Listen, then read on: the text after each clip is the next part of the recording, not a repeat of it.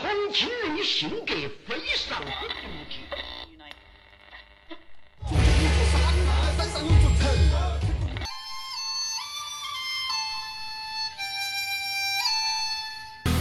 三层大朋友最可爱耶！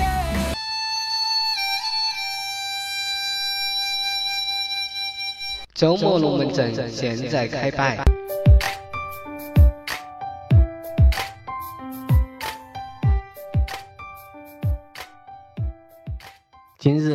日，一组重庆最复杂、最任性的立交桥图片火了，导航看了会晕哭，梯子们立交会发抖。这就是重庆的黄药湾立交，它有五层结构，二十条匝道，整个匝道总长一万六千四百一十四米，就是十六公里多。从地面到最高点为三十七米，有十三层楼那么高。这座立交桥总占地面积六百多亩，主线设计为双向四车道，主线车行道为六十公里每小时，匝道为四十公里每小时。立交桥连接着两座大桥、一条隧道、三条快速路，连接广阳道、江北机场、南岸、大福寺大桥、朝天门大桥、弹子石四公里，茶园八个方向。重庆三横线、内环高速及机场专用高速三条道路在此相交，同时周边原有低速道路与三条高速在此相接，道路密集、高低不同，加上拐弯、转向等设计，让人很难分清每条匝道到底通向哪个方向。很多网友调侃，比著名的西直门立交桥还复杂，导航是否会被绕晕？走错一个匝道就是重庆一日游啊！导航都说随缘吧，我也是蒙起的。你进入盲区，请起飞。别问我，我也不晓得啷个说。一下子就让重庆从三 D 城市变成了八 D 城市了。面对网友的质疑，黄果湾立交桥的负责方重庆市南岸区基础设施建设科的负责人在接受北京青年报记者采访时表示，不存在为了复杂而建设的复杂，是真的有这个需要，主要是三条快速路的交叉。你想想，就得有多少个方向？实际上是有四条路的，而现在只连接了三条快速路，道路焊接得多，匝道就比较多，才有了今天复杂的样子。针对人们担心容易迷路的问题，负责人说，指路还是要依靠路牌和一些交通标志标识来提前引导。他认为，根据规范设置路标，走错路的概率很小，即便走错路。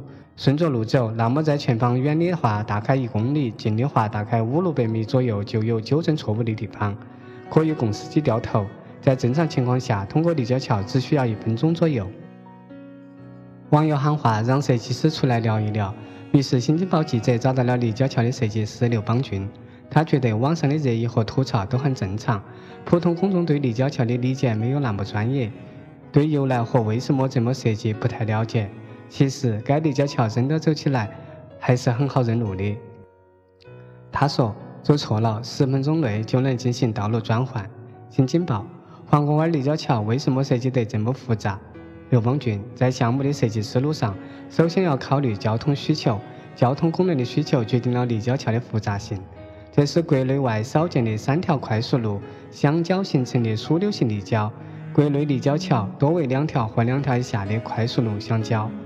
另外，我们在设计时不仅要考虑上面三条快速路的相交，同时也要保留快速路和最下层慢速路的连接，所以功能决定了黄药湾立交桥设计比较复杂。新京报：怎样保证司机的通行的便利性呢？刘邦俊：我们在交通设计上做了重要考虑，主要采取了两个措施：其一是快速路主线的转换交通，就是一条主线转换为另一条主线。均采用了单一出口，避免一般立交桥多出口导致的识别困难。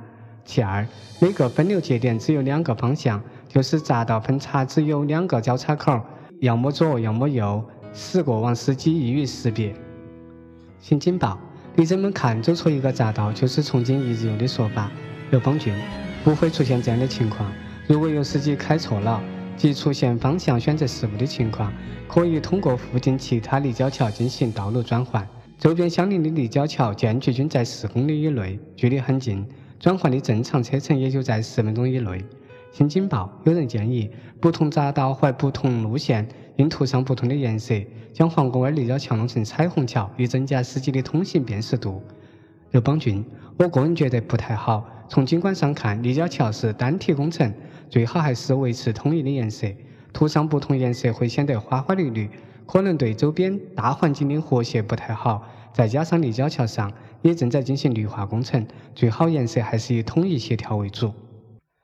新京报：黄角湾立交桥设计了多久？有何难度？刘邦俊，这个项目设计时间很长，从2004年开始研究方案，花了五年时间才完成设计。二零零九年完成设计后开始施工，到现在施工基本完成已用了七年时间。设计上主要考虑交通组织、交通识别性等问题，在用地范围有限的情况下，设置了五层结构、二十个匝道，实现各等级道路之间的转换还是比较麻烦的。而且为了不影响交通，必须创新采用特殊结构和特殊工艺，都用在一个立交桥上，增加了一定难度。新京报项目的设计方案复杂。且时间跨度也比较大，中间有过设计变动吗？刘邦俊，我们在设计过程中没有改变方案的，只是在施工过程中根据实际出现的问题进行了一些调整，但大多只是施工工序的调整。新京报，施工过程中有难度吗？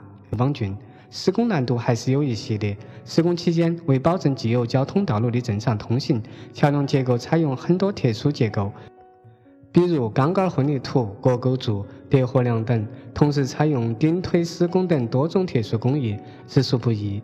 比如上层桥梁施工时，下面要通行，那么就要选用跨度大的桥梁施工连接，有个单个跨度就有四十九米。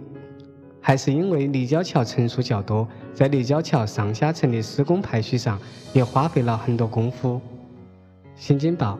除了公众评价为最复杂立交，黄公湾立交自身有什么特点？刘邦俊，首先这个立交桥功能明确，层次分明，形成了两套体系，上面四层实现了快速交通和快速交通的转换，最下层保留了原来快速交通和慢速交通的转换。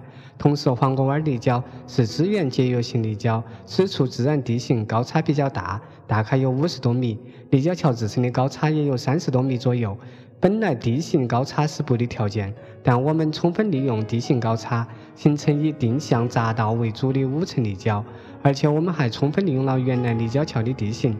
该处本来有个老立交桥，在改造时我们尽量用原来立交桥的用地，以减少对周边环境的影响和冲击，实现土地节约利用。新京报，后续还有哪些措施减少司机走错路？刘邦俊，可以考虑改进交通告示牌的设置。比如交通告示牌上的地名设置，可先设大地名，再设小地名。在征集更多公众意见后，这些都是可以改善的。新京报面对网友的各种吐槽，作为设计师负责人心情如何？刘邦俊这几天本来有点忙，听到同事说这时候，就去了解了一下。其实对我们来说，也没什么觉得特别怎么样。我觉得网络上的热议和吐槽都很正常，普遍公众对立交桥的理解没有那么专业。对由来和为什么这么设计不太了解，当然专业人士不会这么看，专业内外的人理解存在差异是很正常的事情。可能还有些人为了吸引眼球，找了一个特殊点放大。其实大部分人说立交桥复杂，只是看到网上的照片，觉得密密麻麻很复杂，这都是很直观的感受，而实际上没有问题。这个立交桥的交通识别性还是很不错的，真的走起来还是很好认路的。这期节目就结束了，感谢你的收听。资料来源于网络。如果对学习重庆话或节目有什么好的建议，请在六八互联微博、微信留言。谢谢，再见。